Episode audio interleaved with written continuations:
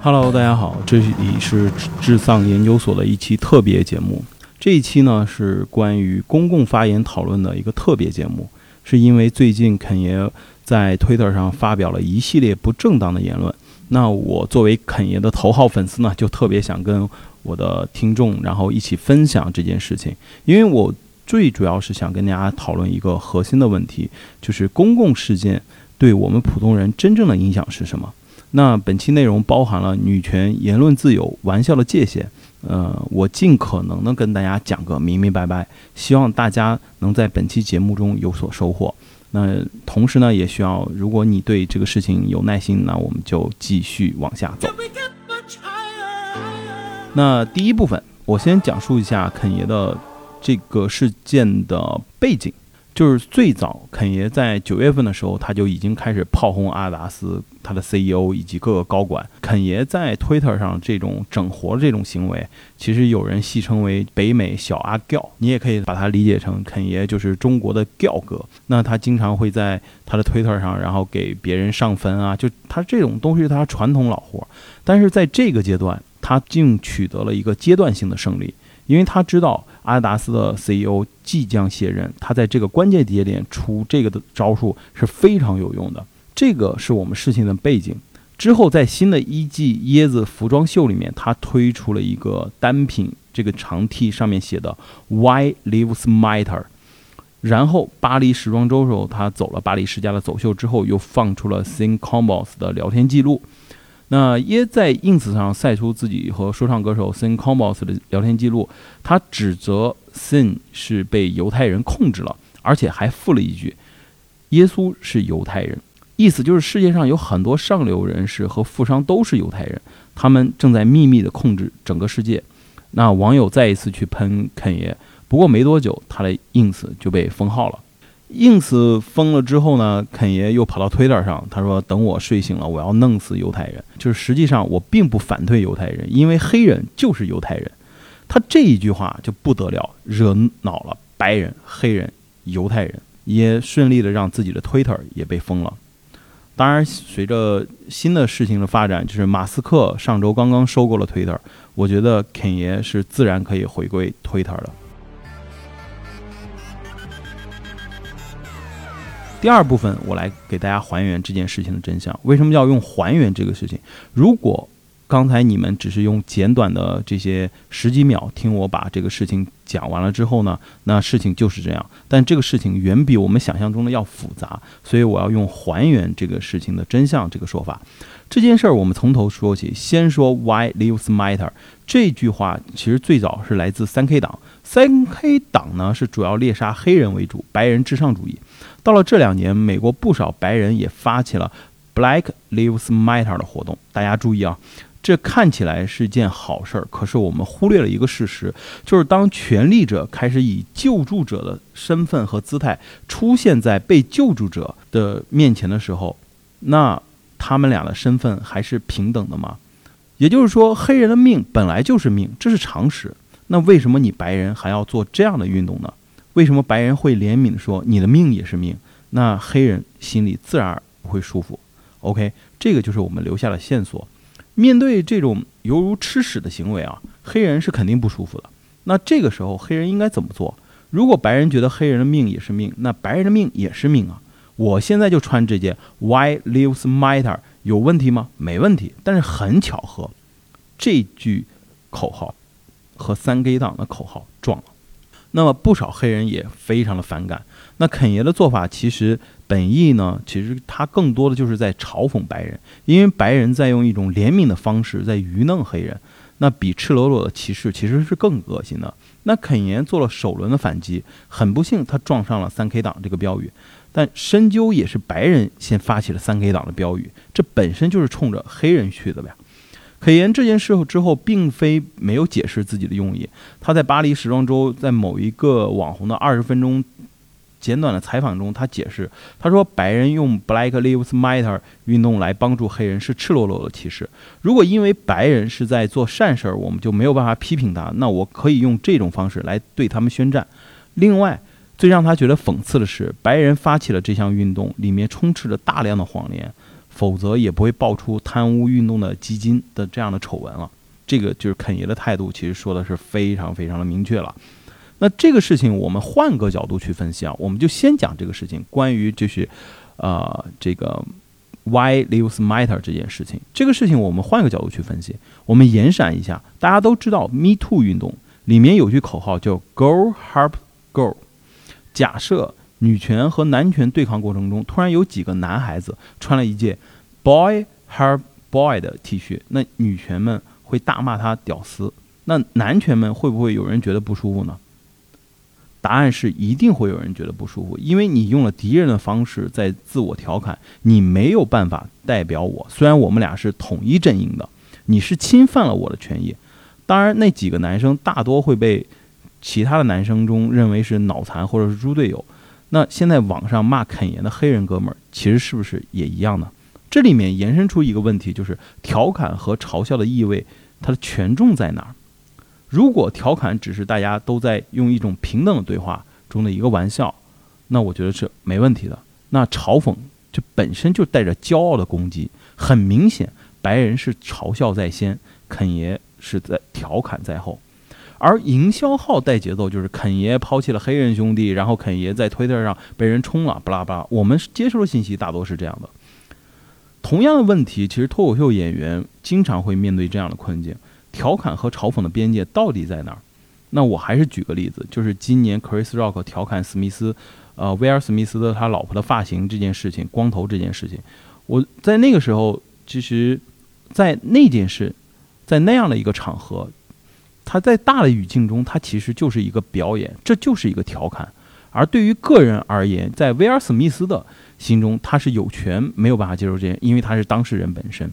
说白了，Chris Rock，你可以在那个场合开那个玩笑，但那个度你要自己把握，把握不好，那你要承担被威尔·史密斯毒打的这个结果。同样，威尔·史密斯，你可不可以打 Chris Rock？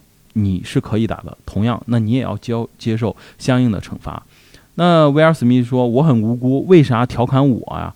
这么多人为啥调侃我？首先，我们要分清一个事实，就是这个调侃是不是基于事实？如果不是，那就是纯属的嘲讽和嘲笑，那是不妥的。如果他是基于事实的调侃，那你的结果就是你有权可以不接受，但你无权干涉别人怎么去调侃，这是最基本的言论自由。当然，这个事情其实最后的结果就是威尔·史密斯得到了相应的。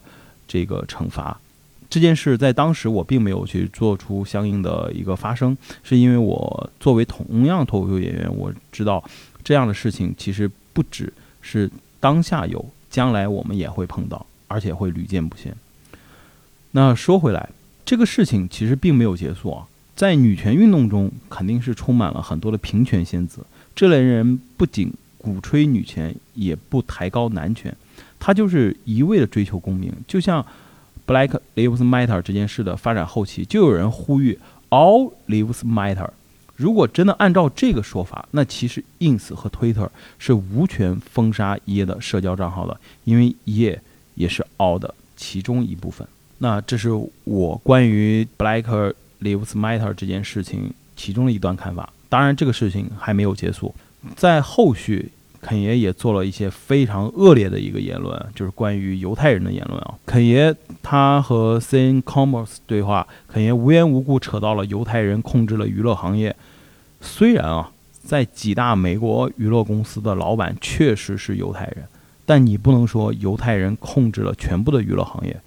这种九十年代的刻板印象就是。什么刻板印象呢？就是中国人是特别熟悉，就是说，哎，犹太人会挣钱，犹太人是共济会的核心成员，然后呢，就是控制了整个就是全世界的这个金融体系等等等等。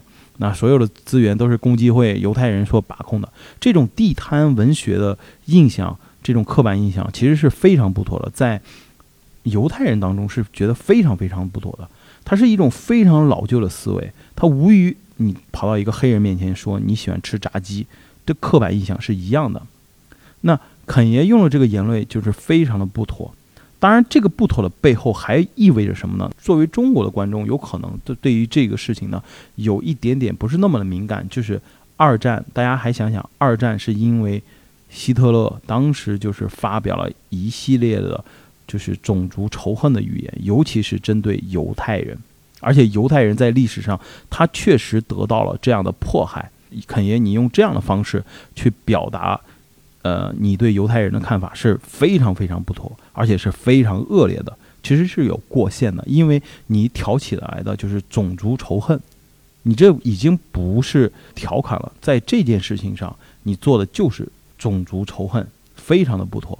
当时呢，呃，肯爷也其实在其他的播客里面也有表达，他就说，其实我本身不讨厌犹太人，我根本也没有想怎么样，但是整个世界就说我是疯子，说我是怎么样，那你们爱怎么认为就怎么认为了。那其中营销号有说，就是他在。那个 ins 上还是在 Twitter 上，他其实有说过一句话，就 “one wake up”，呃，“death on three”，就是他想说，我醒来之后就是 “death on three”。其实这个短语呢是在军队里面，它并不是说就是要让犹太人死怎么怎么样，在部队里面，这个是一个好像是想说是部队里面的一级戒备的意思。那营销号就直接是带偏，说是肯爷要仇杀犹太人。在美国整个社会上，就全部是以讹传讹，包括全世界也是这样，就是说是仇杀犹太人。这种误读其实是无疑在一个错误的事情上又一来了一个更错误的一个解读，以及给肯爷来了个死刑。包括肯爷他其实，在后面他还是嘴硬说啊，上帝是犹太人，我是上帝的孩子，黑人其实也是犹太人。他也是在玩这种梗，就是去调侃，就是黑人有权生议，那犹太人是没资格说自己因为被说了黑人是犹太人而不舒服的，对吗？那如果犹太人认为黑人是你和你一样公平的话，你何来的不舒服？这么一说，这个事情恰恰证明了，就是肯爷他这种言论，他总是会借用别人的方式去证明别人的逻辑是错误的。总体来讲，肯爷的这个言论，他就能说明一个现现实的一个问题，在这个社会上，就是在歧视黑人。当然，肯爷的言论是就是不恰当的，我个人认为是非常非常不恰当。不是所有的犹太人都控制了娱乐行业，对吗？那我们再反过来去想，美国人他有没有认清和分辨事实的能力呢？我觉得其实是有的。在二战之前的美国，其实德裔移民在美国占了百分之二十多，也是第一大族群。二战美国人对德国宣战，其实发了不少的舆论战争，其中包括对希特勒和德国民族上的语言上的羞辱。可是当时很少有美国的德裔民族去声讨，说自己被伤害了。这其实是需要我们现代人去反思的。为什么在当年那个时代他们能接受，而我们现在这个时代是不接受？我的认为是因为在当时我们还是在一个深度阅读的一个时代，在那个时候，我们的信息接收的渠道非常非常的少，所以我们会珍惜信息的真实有效性，以及我们会自己会去对这件事情有一些简单的思考，那再去做出自己相应的判断。但是现在呢，我们大多都是在网上去刷刷微博、Twitter。或者是短视频，那基本上是没有任何思考的空间。呃，我们对事情上，对所有事情的公共事件的判断，都是来自于营销号的标题。那三年前，芳芳女士啊，就是在微博上阴阳怪气，最后被封了。那我本人是非常讨厌这个芳芳女士的。她和肯爷在 ins 上、推特上被封，其实我的感受是本质上是一致的。他们说了太多正常人认为不妥的话。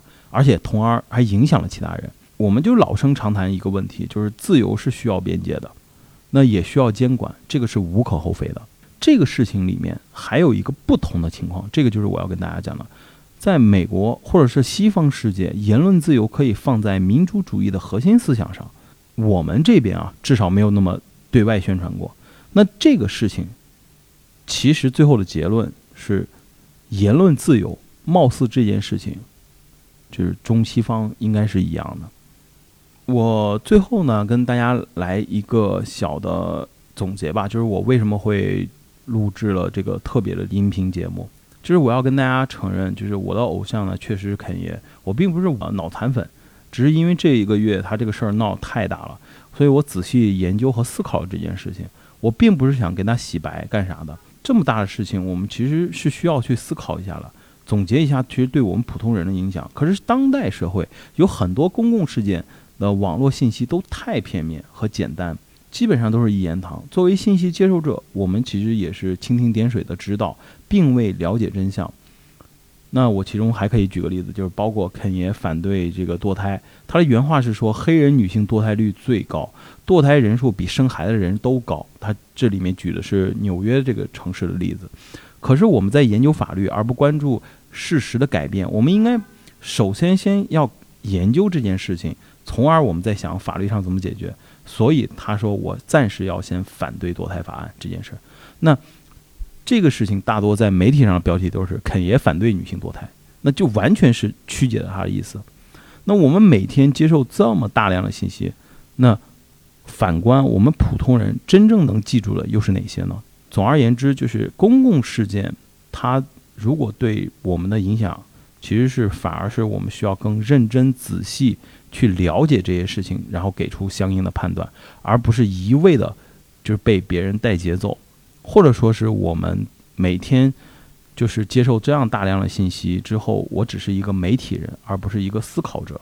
那这是我最想跟大家分享的这件事情。那同时呢，我在这里面也有讲了，就是关于啊言论自由这件事情。我们尤其是脱口秀演员，他在开玩笑过程中会遇到大量这样的情况。那我们的界限和边界在哪里？那我也在本期的这个播客里面，我有跟大家啊做了进一步讨论。那总而言之呢，就是我希望呢，我的听众呢都能听到这一期的节目以及这个简短的思考。那希望能对你在日后的这个生活当中有一点点帮助。那我们。本期的这个智商研究所特别节目就到此结束了，谢谢大家。